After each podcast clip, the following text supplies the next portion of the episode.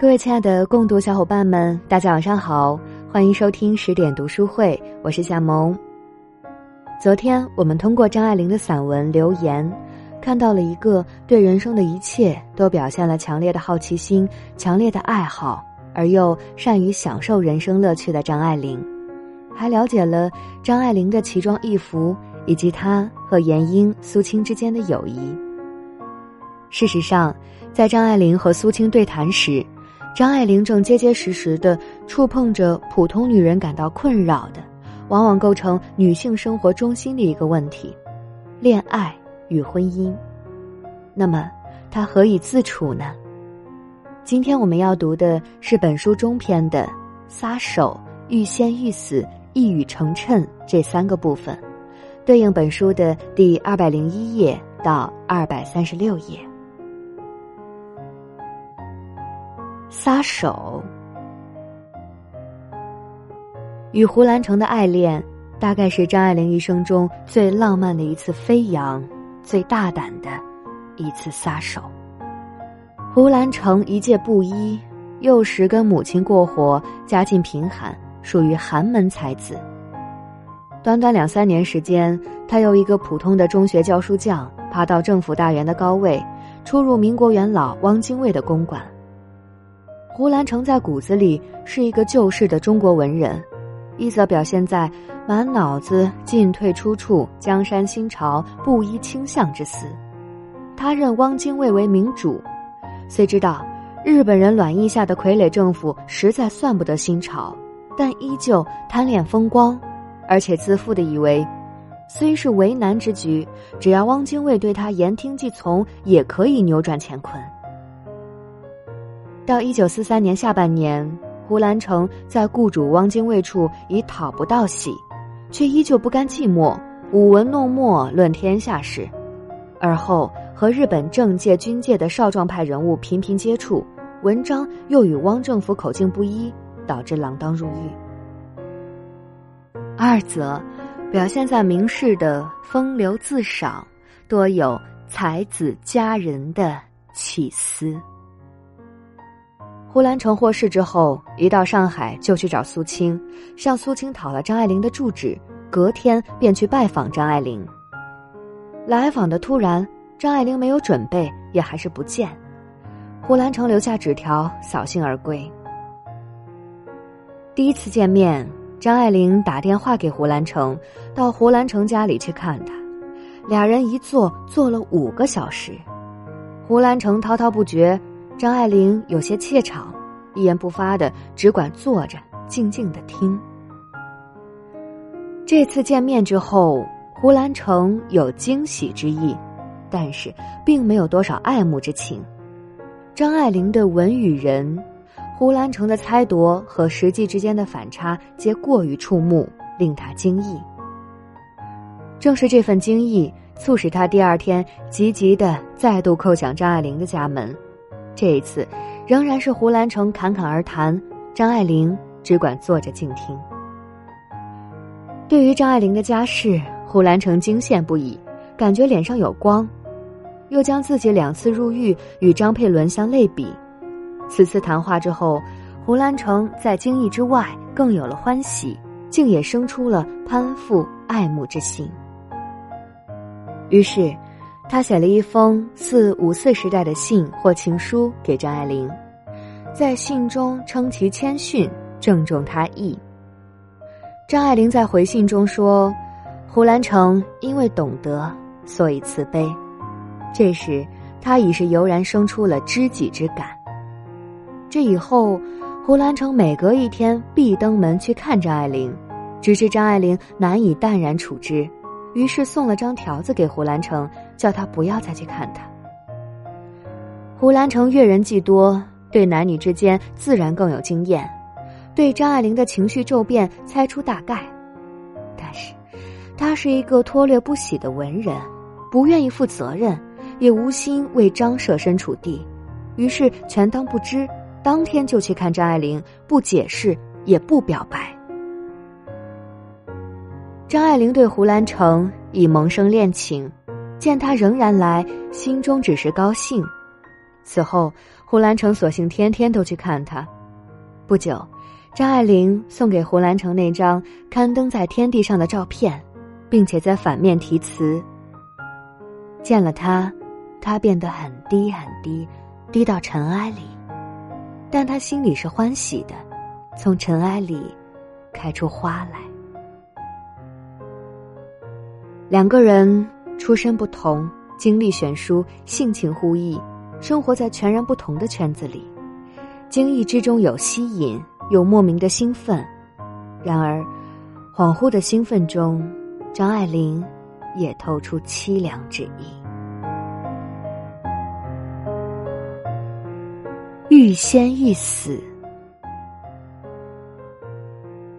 于千万人之中遇见你所遇见的人，于千万年之中。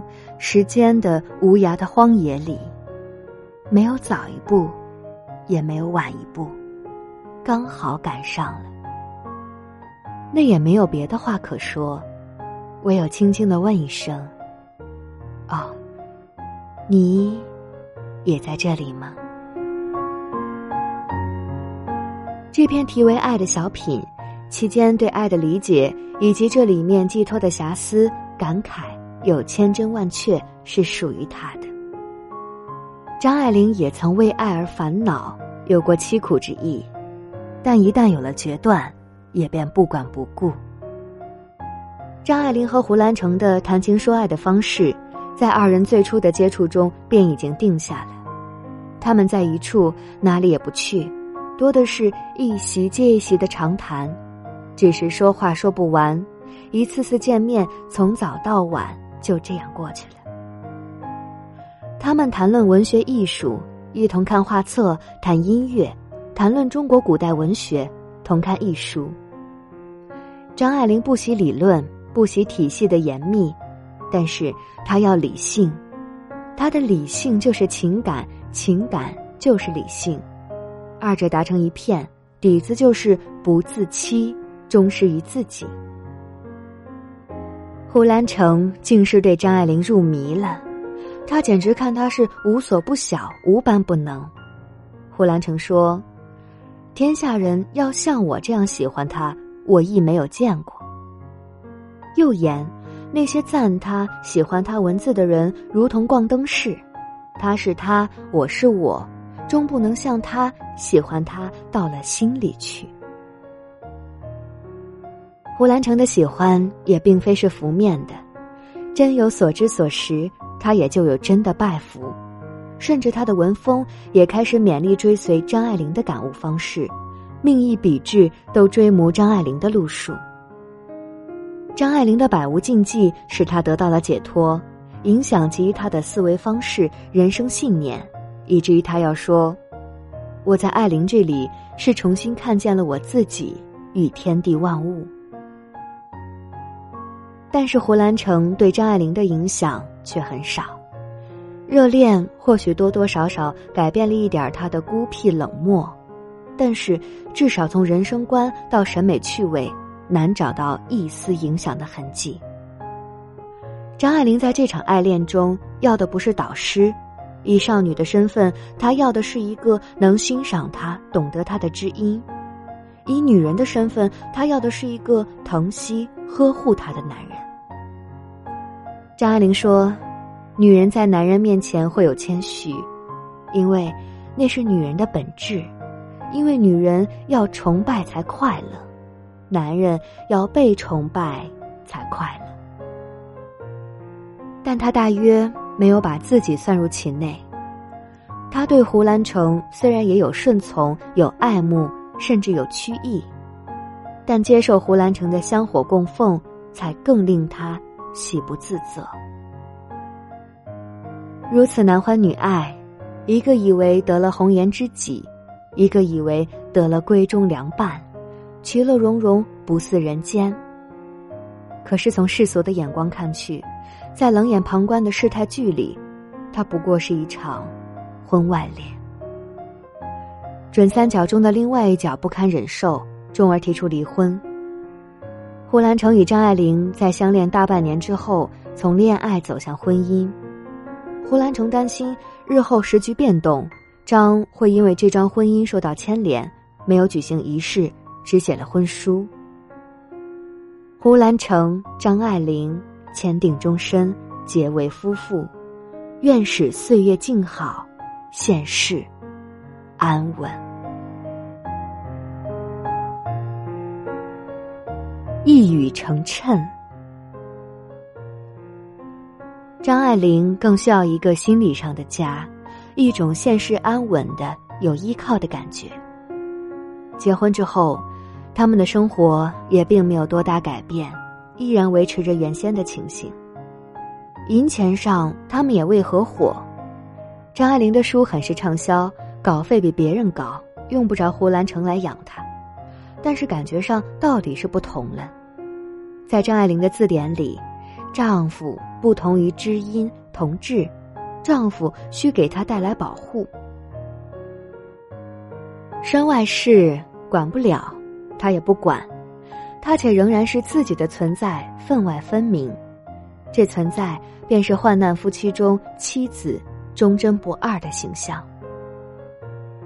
时局变动，胡兰成大难将至，办了一段时间文艺性杂志《苦竹》。转而又投向政治，他到湖北接受《大楚报》，在报社上班，和同僚同住汉阳医院。胡兰成每日下了班到病房里，在护士堆里说笑厮混，很快心猿意马，对周小姐做起了桃色梦。次年三月，回到上海，与张爱玲相伴厮守一个多月，把他同周小姐之间的事告诉了张爱玲。张爱玲听了。悚然动容，面带幽怨惆怅之色，但是也不说什么。五月，胡兰成回到汉阳与小周谈婚事，却不行结婚仪式，理由即是冠冕堂皇。我因为与爱玲亦尚未举行仪式，与小周不可越先。八月十五日，日本天皇颁布降诏书。胡兰成不甘束手待毙，企图独立。武汉独立了十三天，胡兰成见势不妙，逃离了武汉。胡兰成逃到温州，张爱玲千里寻夫，未想到胡兰成身边又有了一个女人范秀美。张爱玲要他在自己和小周间做一个选择，胡兰成搪塞，不肯取舍。此后八九个月。胡兰成因为躲避温州的户口检查，又到诸暨私家。数月后风头过去，娶到上海，乘船返回温州，在张爱玲处住了一宿。欲仙欲死的热恋，迟早要降落在现实的婚床上。当天上人间的氤氲之气散去，生活恢复到日常的平时琐碎时，胡兰成就发现。他要的还是宜于家事的女人。那一晚，两人分房别寝，张细想从头，满腹怨愤，同时也在强作振作，要斩断情缘。而胡则是心里觉得，但仍不以为然。一九四七年六月，当张爱玲知道胡兰成已脱离险境，终于给他写了一封信。我已经不喜欢你了，你是早已不喜欢我了。这次的决心，我是经过一年半的长时间考虑的。彼时为以小及故，不欲增加你的困难。你不要来寻我，急火写信来，我亦是不看的了。信里还付了三十万元，那是他新进写电影剧本的稿费。胡兰成亡命两年，均是张爱玲寄钱去。分手在即，他也还是如此。爱既消失，则唯存义务；义务既尽，再无人欠我，他可以有彻底的解脱。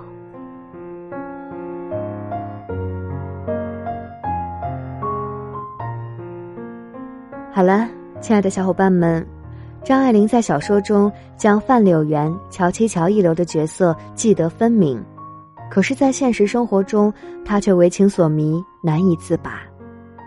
张爱玲的遭遇不过是历代妇女面对婚姻爱情时都会陷入的窘境，男人中心、理想和现实的难以相合。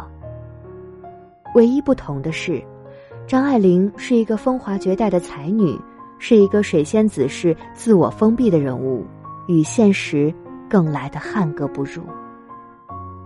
那么，我们今天的话题是：旁观者清，当局者迷。